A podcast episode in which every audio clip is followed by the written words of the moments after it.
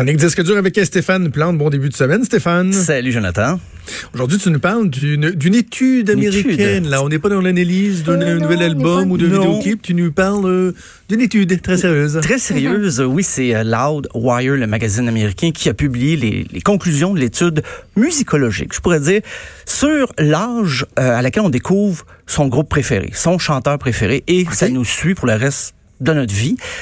C'est pas, il n'y a pas des grandes surprises parce que c'est à l'adolescence, bien sûr, mais on dit en moyenne, c'est à 13 ans qu'on découvre l'artiste qui va nous suivre toute notre vie, qu'on va aimer. Oh, qui va- 13 ans, ben ouais. je trouve, dans mon cas personnel, je trouve ça un peu jeune, mais 13 ans, j'écoutais, je commençais à écouter du métal, mais les groupes que j'ai écoutés par la suite avaient rien à voir avec, mais quand même, moi, c'est plus 15 ans, je dirais. Euh, c'est une étude qui a été commandée par, attention au nom, c'est Tick Qui est une entreprise de... Et non pas Dick Pic. Exactement, non. Juste, C'est ça, Juste ça. bien le dire. C'est une entreprise de vente de billets, mais qui commande beaucoup d'études en rapport avec la musique. Et euh, c'était une enquête qui voulait montrer, au départ, on voulait savoir comment les parents exerçaient leur influence sur leurs enfants, comment ils imposaient leurs choix musicaux. Et finalement, on en est venu à la conclusion, ben, c'est à 13 ans, de fil en aiguille, en posant des questions, on a vu que à 13 ans, les jeunes, souvent, établissent leurs leur goûts musicaux pour le reste de leur vie. Mais à 12 ans et demi, ils commencent à être en contact avec des paroles explicites, du Oh. contenu qui mériterait une surveillance euh, parentale. Mais on a demandé à 4 490 parents et 500 mélomanes qui venaient témoigner de leur découverte, leur chanteur fétiche, comment c'était quand ils étaient jeunes. Euh, ils ont établi aussi une liste d'éléments qui nous conditionnent dans notre portrait de mélomane dès l'enfance. Euh, c'est sûr, les amis dans le cours d'école, c'est en premier, le- le- les choix musicaux passent beaucoup par là. Ben oui. Étonnamment, encore, la radio commerciale joue un rôle assez important pour la jeune génération. La musique dans les films, bien sûr. Je sais pas si tu connais le film La Reine des Neiges, Jonathan. Je... Excuse- excuse. T'es pas obligé de s'en rappeler, ça. Ah non, mais en fin de semaine, encore toute la fin de semaine. là, là. Il y a une version française, la version française de la chanson de Weezer. Oui, oui, oui. Ouais. C'est la ah, ouais. Celle de Weezer est vraiment loin d'être mauvaise, mais dans la version française, dans le refrain, il dit « Et j'ai perdu le nord ». Un peu à la Mario Pelchat. Ouais, Oui, c'est ça, ça, j'allais dire. On sentait le l'influence de Pleurs dans la pluie. Mais je suis capable de l'entendre. Oh my God. Mais c'est pour- ça que les, les, du bien de le dire. les réalisateurs, les musiciens, ils mettent beaucoup de... Parce qu'ils savent que les enfants aiment revoir les mêmes films, donc les chansons Oui. tournent et tournent.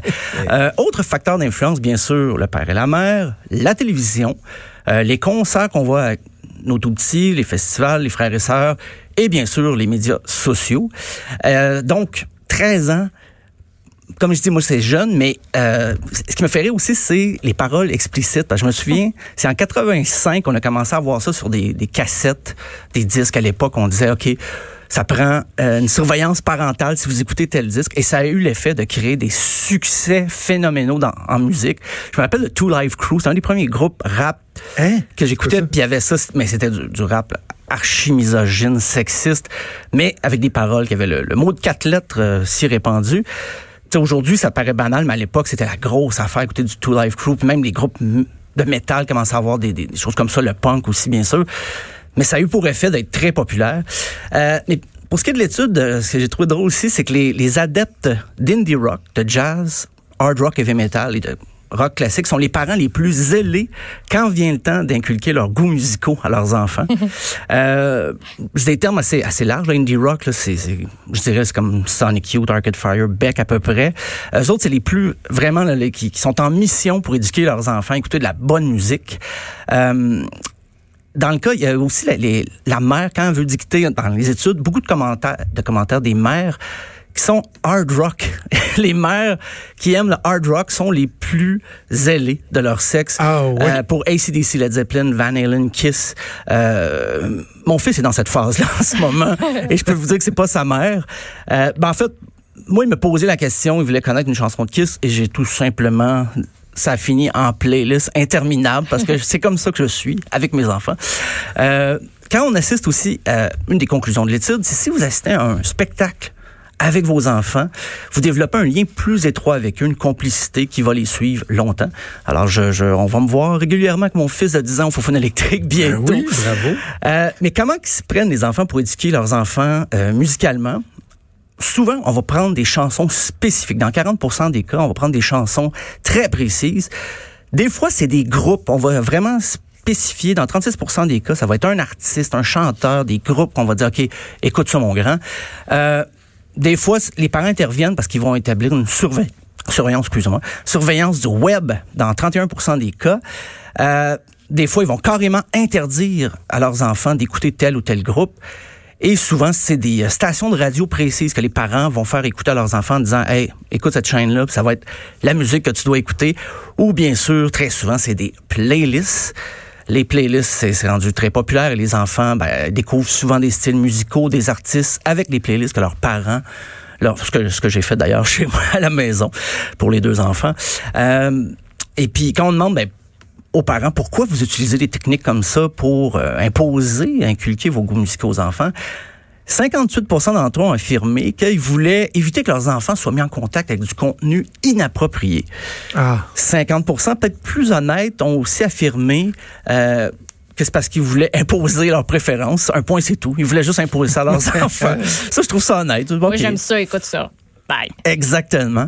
Euh, et ça, ça m'a fait rire. 94% des parents prétendent savoir ce que leurs jeunes écoutent à la maison. Et là, quand on dit jeunes, ça va jusqu'à 18 ans. 87% des parents savent si leurs enfants écoutent de la musique avec un contenu explicite ou non. Et dans les deux cas, on dit que c'est la mère qui est le plus au courant des habitudes de musicales de leurs enfants. Euh, Est-ce qu'il y a des parents déçus des choix musicaux de leurs enfants? C'est sûr que Ça doit. Au primaire, on dit que les, parents d'enfants primaires, c'est 10% euh, Et je rappelle, c'est une étude américaine. Donc, on parle ici des middle schools, que le junior high, c'est 13 à 15 ans.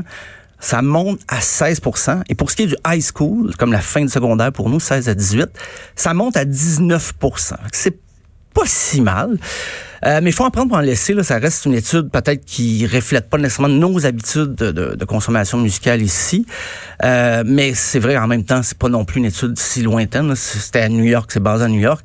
Euh, puis, mais j'avais déjà lu moi des études qui disaient à quel âge on arrête d'écouter de, la nouvelle musique. Oui, c'est jeune. Et ben une des conclusions qui était drôle, c'était euh, ça, on pouvait comparer ça à la carrière d'un joueur de hockey qui se termine à peu près vers la début trentaine, souvent on va dire 33 ans en moyenne pour un joueur de hockey. J'ai pas les dernières statistiques là, on, pourra vérifier, mais c'est souvent à cet âge-là qu'on arrête de découvrir des groupes et qu'on réécoute toujours notre musique. Quand on était jeune, on devient nostalgique, on arrête de voir des choses. Mais aussi, c'est parce qu'il y, a la vie, hein, en général, qui nous conditionne à arrêter peut-être d'aller faire euh, la tournée des bars, écouter des groupes, des nouveaux groupes en spectacle, parce que des fois, ben, on a une famille. Une chance que vous, m'avez ici, les boys. Ah, c'est ça. Puis, ben, c'est, c'est, ça, ça, explique un peu, un peu tout ça, mais c'est drôle parce que TickPick, je, je prends le temps de bien prononcer, oui, TickPick, a beaucoup d'études sur son site euh, en lien avec la musique. L'année passée, il a fait euh, une espèce de grand portrait sur les choix musicaux qui peuvent influencer nos comportements sexuels. Donc, j'aurai l'occasion d'y revenir là, parce que ah oui, c'est ah oui oui c'est euh, ça va même jusqu'à la, la, la, durée de la relation sexuelle, juste selon la musique que tu écoutes, la, la, relation sexuelle va durer plus ou moins longtemps. Donc, je j'y reviendrai pour une occasion spéciale. Mais déjà, l'étude sur les parents qui imposent leur musique aux enfants, c'était déjà imposant en soi. Mais euh, disons que... Si, euh, si je veux que tu m'envoies une étude faite par TechPic, est-ce que je dis, veux-tu m'envoyer un TechPic, s'il te plaît, Stéphane? Euh, je, je, vais relire ton courriel à peu près huit fois pour être sûr. pas de faute de frappe. Le thé est très proche d'idée, là. Oui, c'est ça, parce qu'une capture d'écran envoyée aux ressources humaines est si vite arrivée. je ferai pas ça, je ferai pas ça. non, mais je veux que tu nous en parles de cette étude-là. Ça m'intéresse ah, ben, vraiment beaucoup. Je, reviendrai. C'est juin 2019. Ça date un peu, mais quand même. Euh, ah non, mais c'est pas grave. Ça, va lancer euh, la discussion. Mais je trouve que sur l'âge, là, je sais pas toi, Maud, ce que tu en penses. ton groupe préféré, à quel âge tu, l'as découvert ben, aussi? Euh? J'ai fait l'exercice d'aller voir. Moi, ça se situerait autour de 2008, selon le avoir. Ben, écoute, c'est en plein l'année où on commençait à le découvrir avec ses vidéos sur YouTube. Puis je me rappelle, je regardais ça avec mes, mes amis de filles, puis on, ah on, le trouvait donc bien cute avec ses petites vidéos pixelisées, là, puis qui chantait avec son chandail vraiment atrocement laid, puis sa petite chaîne, c'était brun et beige. Euh, sinon, il y a la sortie d'un album de Fall Out Boy que j'ai écouté, là, à n'en plus finir, Folie à deux. Euh, je tripais bien gros sur Britney Spears aussi. Ça n'a pas, ça a pas, ça, suivi, peu, Non, c'est correct de même. ça va, ça va. On l'a pas, on l'a pas gardé celle-là. Puis j'aimais bien gros Eminem aussi. Puis mes parents, euh, mon père plus, euh, on écoutait du Brian Adams puis du Bon Jovi. Puis j'aime encore ça.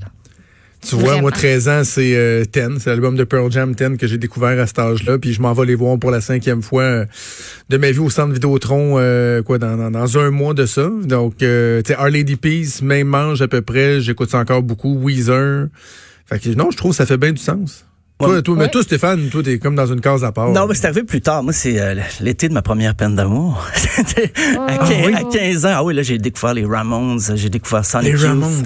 Jason Mary Chain. Euh, là, ça, j'ai jamais vraiment arrêté. J'ai vraiment décroché. J'ai jamais décroché. Jean Leloup aussi, peut-être un petit peu avant, mais c'est à peu près moi l'été de mes 15 ans, je te dirais 15-16, ma, ma, fête en juillet. Puis euh, ça me je suis encore, je m'achèterais des t-shirts encore, j'irai voir les shows. Je suis allé voir les shows d'ailleurs aussi souvent que j'ai pu. Mais euh, 13 ans, moi, je, je, découvrais un petit peu Iron Maiden. Euh, okay, J'étais pas sûr si ma mère voudrait. ma mère voulait que j'ai Mais voilà, mais finalement, ça, ça s'est bien passé.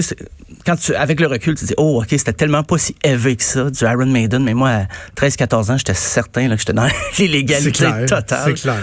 L'été de mes 15 ans, ça pourrait être un beau nom, ça, pour ta, ta biographie un jour. oui, laissez l'été. Porter à l'écran. Laissez l'été